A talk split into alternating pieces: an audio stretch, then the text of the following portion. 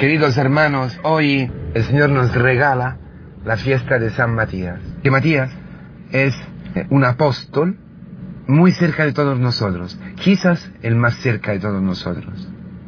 En Matías se resume la historia de todos los apóstoles.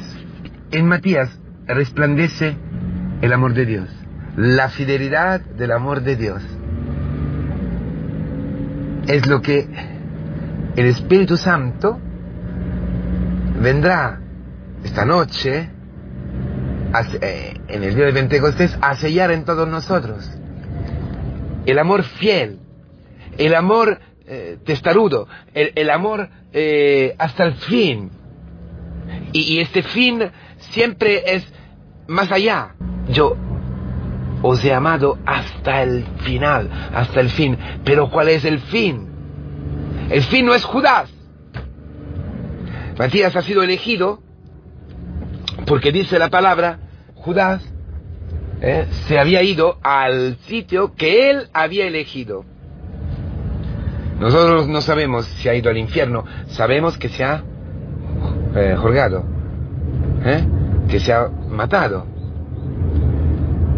Entonces, Matías sustituye a Judas, pero mucho más. Matías es eh, una, una nueva página del amor de Dios. El amor de Dios no se ha parado a la muerte de eh, Judas. El amor de Dios ha ido más allá. El amor de Dios ha dado una vuelta a la página y ha empezado otra historia ligada a la de Judas. Porque si Judas nos hubiera matado, Matías nos hubiera, hubiera sido apóstol. Escucha bien esto. Judas es el que ha rechazado el amor de Dios. El que se ha encerrado en sí mismo, en sus esquemas. Y, frente a su fracaso, frente a su pecado, cuando ha tomado conciencia de lo que había hecho, no ha podido con él con ello. No ha podido con su realidad. Ha tenido que matarse. Ha tenido que eh, apagar el sentimiento de remordimiento, el sentimiento de, el remordimiento de la, de la, conciencia. No ha podido dejarse abrazar de Cristo crucificado. No ha podido esperar el perdón, que llegara el perdón en su vida. No ha podido. Se ha quedado en, en sí mismo. Judas es la imagen de quien, por orgullo, ¿eh? por soberbia, no puede acoger y experimentar la alegría llena, cumplida, de la que habla hoy el nuestro Señor Jesucristo. Os he dicho estas cosas porque mi alegría, mi gozo, sea en vosotros y vuestra alegría, mi alegría en vosotros y vuestra alegría, que sería la mía, eh, llegue a cumplimiento, llegue a plenitud. Judas es la imagen del hombre que nunca está alegre, que nunca es feliz, porque siempre se está mirando a sí mismo. Eh, se pone una tarea, se pone un objetivo, se pone una, una altura donde llegar, pone, pone un target en su vida, no sé, de cualquier, de cualquier, de, cualquier sentido, espiritual, humano, de, trabajo, de, cuerpo, de, aspecto físico, o lo que sea. Matías es el hombre incapaz de ser feliz, el hombre que murmura, el hombre... No, Matías no, Judas, perdón. Judas es el hombre que nunca es capaz de ser feliz. Es un necio, siempre murmura. Él piensa de saberlo todo, él piensa de haberlo entendido todo, es muy inteligente, tiene la bolsa, tiene la bolsa con el dinero, administra. Y sabemos todas las parábolas sobre los administradores infieles. Judas eres tú y yo. Judas es la elección tirada a la basura. Judas es el hombre que no ha, no ha sabido guardar, defender, luchar para su elección, para su eh, primogenitura y la vendida, como ha hecho Esaú. Esa es la situación. que hemos visto ser común a la de, eh, de Pedro. Pero más, porque Pedro se ha abierto a la gracia, Judas no. Judas es la primera posibilidad. Judas es el hombre que ha pensado elegir él a Cristo. Judas nunca ha sabido pasar a la gracia. Judas es la parte de todos nosotros que no logra, que no quiere pasar a la gracia, que no quiere abrirse, testarudo. El hombre que tiene un corazón duro, una mente dura, que nada la puede eh, hacer muelde, hacer abrirla. Esta parte de nosotros, el Judas que está en nosotros, tiene que matarse. Solamente tiene este éxito, morir, ahorgarse, matarse, ir al sitio que Él ha elegido. ¿Cuántas veces nosotros hemos ido al sitio donde nosotros queríamos ir? ¿Os acordáis la palabra de ayer? Otro te, te enseñará y te llevará donde tú no quieres ir. Bueno, Judas es el revés.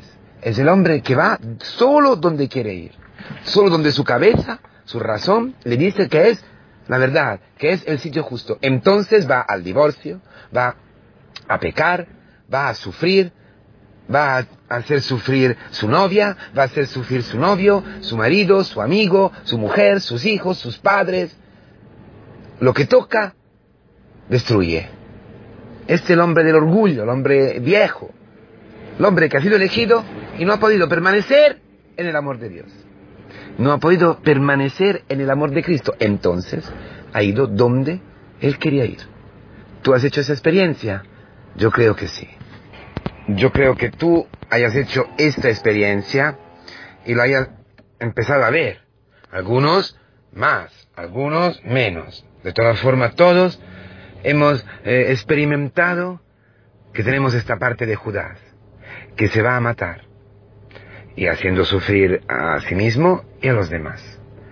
Pero hoy, hoy, se abre una, una puerta frente a Pentecostés, frente a, a una vida nueva. Finalmente, por fin, puede empezar una vida nueva. Quizás has estado has estado, has estado de novio con un chico, con una chica, que se ha portado contigo, o, tú te has portado contigo, con, ella o con ello, o con él, como Judas. Lo has traicionado. Te ha hecho sufrir. Y has sufrido la traición del otro. Eh, ver eh, fracasar eh, el, tus planes de vida, tus planes de amor. No es cierto que tenga que terminar así. No. Hoy es impresionante porque hoy es, con, San Matías, nosotros eh, festejamos, nosotros alabamos al amor de Dios que es más de Judas. Es más de la parte de Judas que nos ha hecho sufrir y ha hecho sufrir quien está a nuestro alrededor, que ha machacado y ha destruido amores, relaciones, situaciones, amistades, Cristo tiene poder sobre eso. Hay un lugar que es para ti. Hay un lugar, hay una primogenitura que, aunque tú la desprecies, tiene otra posibilidad de, de ser resucitada, de resucitar, de volver a vivir, de volver a, a mover tus pasos, a mover tu vida, a que tú puedas eh, vivir siguiendo tu primogenitura, tu, naturaleza, que es la de hijo de Dios y apóstol. Hay un sitio en los doce que es tuyo. Tu hombre viejo lo ha destruido. Tu hombre viejo se ha ahorgado. Tu hombre viejo se ha matado. Tu hombre, viejo ha ido donde querías y se ha matado. Bien. Hoy, no me, mal, claro, porque ha sufrido. Pero hoy va a empezar otra cosa nueva. Hoy es Pentecostés. Hoy la resurrección de Cristo llega a ti. La resurrección, la resurrección de Cristo la vida nueva de Cristo, la obediencia, el amor al otro. Esto que ha dicho hoy el Señor, como el Padre me ha amado, así os he amado, permaneced en mi amor. Si guardáis mis mandamientos, permaneceréis en mi amor, lo mismo que yo he guardado y permanezco. Esto es la raíz de la alegría. Esa es la posibilidad de ser alegre. Guardar el mandamiento, guardar la misión.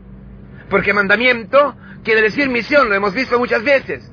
En hebraico la palabra mandamiento no es algo de eh, moralista, de legalista, ligado a un esfuerzo. No, es pura gracia, porque por eso el Señor dice, no sois, no sois vosotros que me habéis elegido a mí, sino que yo os he elegido. Yo he pensado en ti, yo me he fijado en ti, así como es. Yo, como eres, yo sabía que tú te ibas a matar. Yo sabía que tú ibas hasta allá, que eres un tonto, que eres un cobarde, que eres un pecador. Y te he elegido. Y hoy te presento, Matías, hoy te presento tu nueva posibilidad, porque el amor de Cristo, que revela el amor del Padre en el Espíritu Santo, siempre ofrece esa segunda posibilidad a ti para vivir como apóstol, para guardar tu primogenitura, para guardar el mandamiento, la misión que Dios te ha entregado, que Dios te ha encomendado. ¿Qué es? Casarte. ¿Qué es? Vivir como un esposo santo, como una esposa santa. Empezar otra vez un noviazgo. Empezarlo eh, apoyándote completamente en esta experiencia que has hecho tuya y del otro o de la otra. Sí, sí puedes. Todo se renueva, todo, Cristo hace todas las cosas nuevas. Todo puede renacer. Y el Espíritu Santo es el autor, es el, eh, eh, el Espíritu Creador, el Espíritu de la verdad.